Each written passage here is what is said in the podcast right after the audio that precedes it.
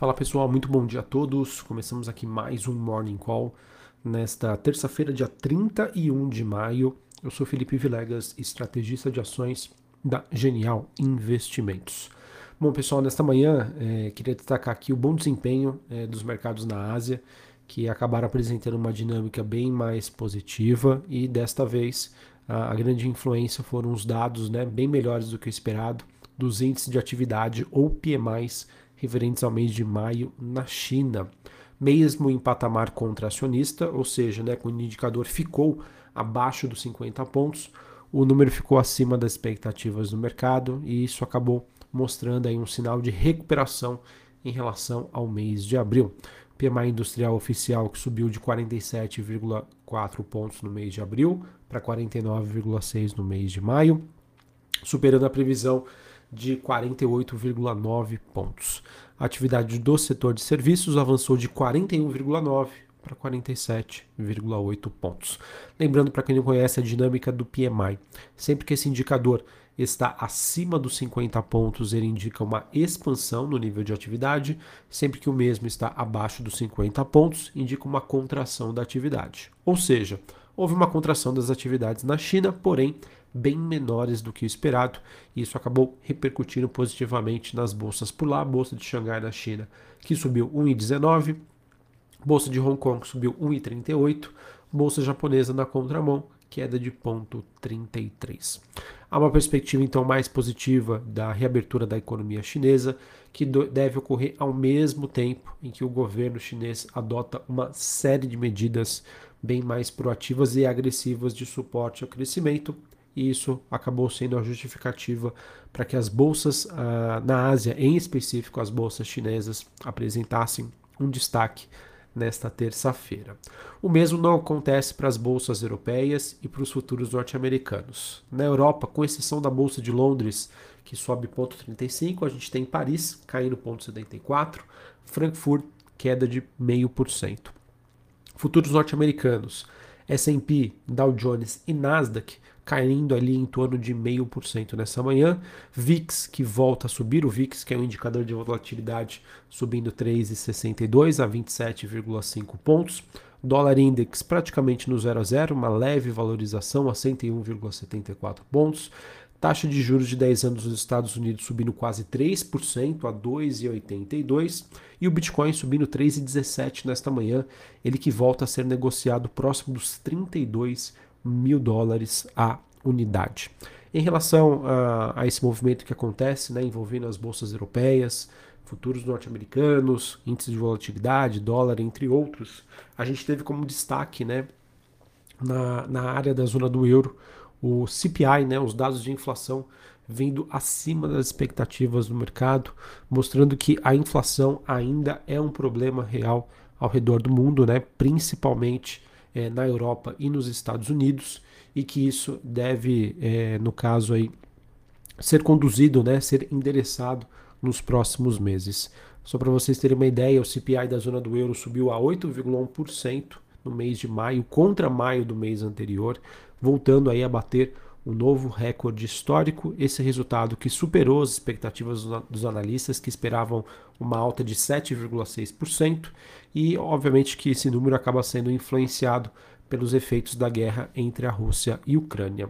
É, esses números, né, mais o cenário prospectivo, acabam reafirmando que o ciclo de aperto monetário na Europa deve se iniciar no mês de julho, conforme aí vem sendo publicado e sustentado por dirigentes do Banco Central Europeu. É, outra movimentação de destaque para essa, essa, perdão, para essa terça-feira acontece com os contratos do petróleo.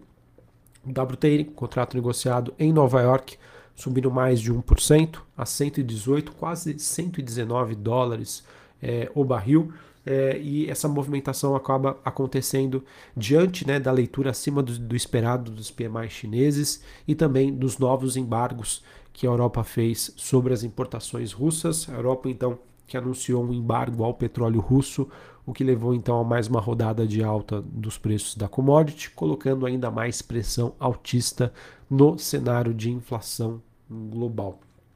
É, neste momento, é, os metais industriais negociados na Bolsa de Londres, a gente tem o cobre no 0 a 0, níquel caindo 2%, ouro queda de 0,21 e o minério de ferro na China acabou tendo no mercado à vista mais um dia positivo, com uma leve alta, mas nos contratos futuros da bolsa de Dailan é, e de Singapura acabaram tendo uma, um desempenho negativo, ou seja, né, na média ali ficou a negociação dos contratos de minério de ferro ficaram no 0 a 0.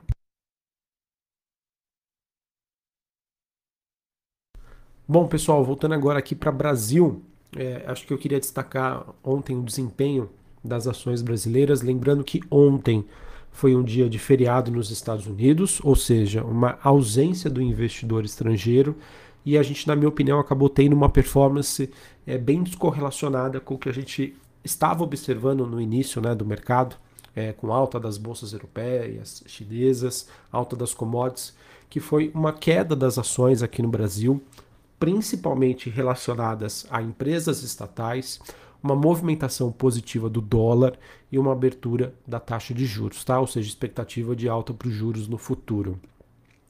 Reunindo todos esses fatores, pessoal, me parece tá, que as eleições aqui no Brasil já estão entrando no radar do investidor. Tá? As recentes pesquisas, elas que mostram o avanço né, da oposição nas mesmas, em especial a divulgada ontem e o que podem ter sido a justificativa né, e que levaram a uma deterioração dos ativos locais. Olhando né, as movimentações, o fluxo, foi interessante observar que sim, houve um destaque de queda para as ações de empresas estatais, mas ao mesmo tempo, quando a gente olha é, o fluxo de compras e vendas em corretoras estrangeiras, Morgan Stanley, JP Morgan, é, Goldman Sachs, Merrill Lynch, na maioria dessas, dessas corretoras houve um, uma demanda por compras, né? Então fica aquele questionamento. É realmente o investidor estrangeiro que está sustentando uma movimentação aqui no Brasil? Que, digamos assim, não estaria preocupado com o resultado das eleições?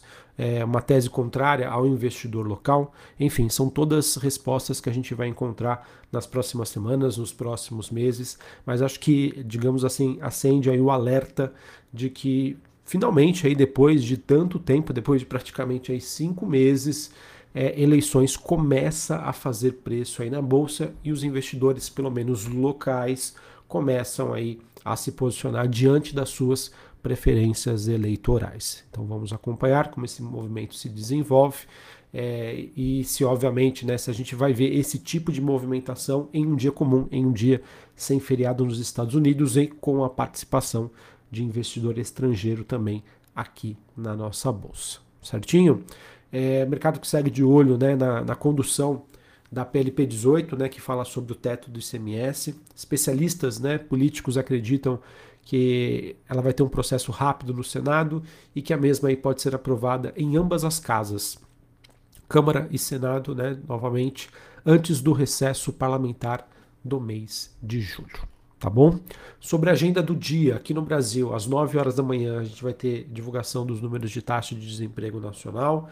Às 9 e meia, é, resultado aí nominal, primário em relação dívida PIB. Tá? Acho que um dado aí importante para o governo, governo, não, perdão, para o mercado acompanhar a situação fiscal do governo. Nos Estados Unidos, a gente tem às 10h45 informações sobre o PMI de Chicago, né, o índice de atividade, e às 11 horas da manhã, dados sobre confiança do consumidor nos Estados Unidos. Belezinha?